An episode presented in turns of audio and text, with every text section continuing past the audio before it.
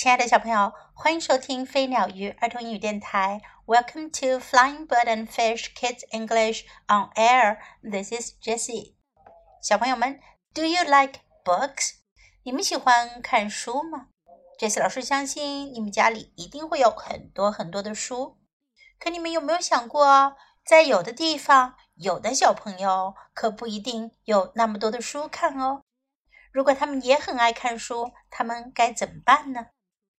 今天杰斯老师要给你讲一本书，叫做《Clara and the Book Wagon》克拉拉和图书马车。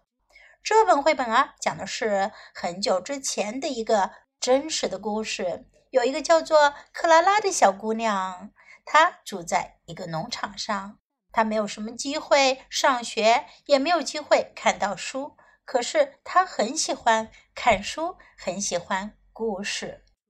我们来听听他的故事，因为故事比较长，我们要分四天来讲完这四章故事。今天我们要讲的呢是 Chapter One on the Farm，第一章在农场。Clara lived on a small farm in Maryland。克拉拉住在马里兰州的一个小农场。She helped feed the chickens. 她帮忙喂鸡。She helped Mama cook stew. 她帮妈妈做炖菜。She helped take care of little hens and baby Anne. 她还帮忙照顾小汉斯和小婴儿安。In the spring, she worked side by side with Papa planting corn. 春天的时候，他和爸爸一起工作种植玉米。Clara did not go to school. 克拉拉没去上学。There were no schools for farm children. 没有给农场的孩子们上学的地方。But Clara wanted to learn. 可是克拉拉很想学习。She wanted to learn about the sun and the stars. 他很想学习关于太阳和星星的知识。She wanted to learn how corn grew from seeds. 她想学习玉米是怎样从种子长大的。But most of all, she wanted to learn to read. 不过最要紧的是，她想要学习阅读。Once after church. Reverend Strong showed Clara his family Bible。有一天，在教堂礼拜之后，斯特朗牧师给克拉拉看他的家庭圣经。What a big Bible! Clara said. 克拉拉说：“多大的圣经啊！” And what wonderful stories! said Reverend Strong. 斯特朗牧师说：“还有多好听的故事呀！”Clara loved to hear stories。克拉拉很喜欢听故事。She loved to hear them told in church every Sunday。每个星期天，她都喜欢在教堂里听到读故事。Sometimes she liked to make up her own stories。 有时候啊，他喜欢编造自己的故事。Some were about animals，有些故事是关于动物的。Some were about families，有些故事是关于家人的。And some were about a farm girl just like herself，有些故事呀，讲的就是像她这样的农场女孩。If only I could read stories, she thought. 她想到，要是我能读故事，该有多好呀！If only I had a storybook of my own. 如果我有一本自己的故事书就好了。But there was no money for extra things. 可是家里没有钱买多余的东西。 Sometimes Clara got tired of doing farm work. 有时候，克拉拉厌倦了干农场的这些活。Then she would lie in the grass or rock in the rocking chair Papa had carved and dream. 那样的时候，他就会躺在草地上，或者在爸爸亲手做的摇摇椅上摇来晃去，开始做梦。 One day, Clara was helping Mama bake bread. 有一天，克拉拉在帮妈妈烤面包。Mama, she asked, "How does bread rise in the oven?" 她问道：“妈妈，面包是怎样在烤箱里升起来的呢？”Oh dear, Mama said, "I cannot tell you now." 妈妈说：“哦，亲爱的，现在我没法告诉你。I am too busy. 我太忙了。Clara opened the oven door to take a peek. 克拉拉打开烤箱的门，往里面看去。Close the door, Clara said. 妈妈，妈妈说：“克拉拉，把门关上。Or the bread will not rise. 不然的话，面包就没办法长高了。” Yes, Mama said Clara. Clara 说：“好的，妈妈。” She sat down in the rocking chair. 她坐在摇椅上。 Back and forth she rocked, back and forth. 她前前后后的摇晃着。She thought about the bread dough. 她想着面包的生面团。She thought about it rising and rising until it popped through the oven door. 她想象着面团长得越来越高，越来越高，直到啊从烤箱的门上跳出来。 Clara laughed to herself. 克拉拉自己都笑了。The kitchen door opened. 厨房门打开了。It was Papa. 是爸爸。He looked hot and tired. 他看上去又热又累。His boots were dusty. 他的靴子上全是灰尘。Are you dreaming again? He asked Clara. 他问克拉拉：“你又发梦了吗？” Yes, Papa, she said. 她说：“是的，爸爸。” There is no time for dreaming on a farm, said Papa. 爸爸说：“在农场上可没时间做白日梦。” Everyone must help, or we will have no food on our table. 人人都得帮忙，要不然的话，我们的餐桌上就不会有食物了。Yes, Papa, said Clara. 克拉拉说：“是的，爸爸。” Little Hans ran into the kitchen. 小汉斯跑进了厨房。Eat, eat! He cried. 他叫道：“吃，吃！” It is not dinner time yet," said Mama.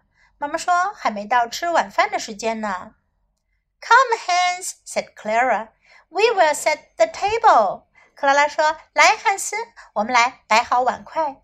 Then I will tell you a story. 然后我就给你讲个故事。I will go out to chop some wood," said Papa. 爸爸说：“我出去砍一些木材。” Good," said Mama. "By that time, dinner will be ready." 妈妈说：“很好，到那时候晚饭就会准备好了。”在今天第一部分的故事中，我们也学到很多有用的表达。先来跟 Jess 老师一起练习吧。Clara lived on a small farm. 克拉拉住在一个小农场。Farm 是农场的意思，small 小的，a small farm 小农场。Clara lived on a small farm. Feed the chickens 喂鸡，feed the chickens. Take care of 照顾，take care of. In the spring 在春天，in the spring. Clara did not go to school. 克拉拉没去上学。Clara did not go to school. But Clara wanted to learn. 但克拉拉想要学习。But Clara wanted to learn. She wanted to learn to read. 她想要学会阅读。She wanted to learn to read. What wonderful stories! 多好的故事呀！What wonderful stories! I cannot tell you now. 我现在不能告诉你。I cannot tell you now. I am too busy. 我太忙了。I am too busy. Close the door. 关上门。Close the door. Everyone must help. 人人都要帮忙。Everyone must help. It is not dinner time yet. 还没到晚饭时间呢。It is not dinner time yet. Dinner time 晚饭时间。We will set the table. 我们来摆好碗筷。Table 是桌子，set the table 是摆桌子。那用什么来摆桌子呢？当然是吃饭用的碗和筷子。在西方一般用的是盘子和叉子。按照我们中国人的说法呢，就是碗筷；而在西方呢，就是刀叉盘这样的餐具。We will set the table。我们来摆好餐具。Then I will tell you a story。然后我给你讲个故事。Then I will tell you a story. By that time, dinner will be ready. 到那时，晚饭就做好了。By that time, dinner will be ready. Now let's listen to this part of story once again.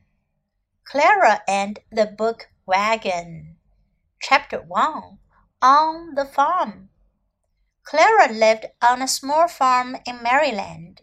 She helped feed the chickens. She helped Mamma cook stew. She helped take care of little Hans and baby Anne.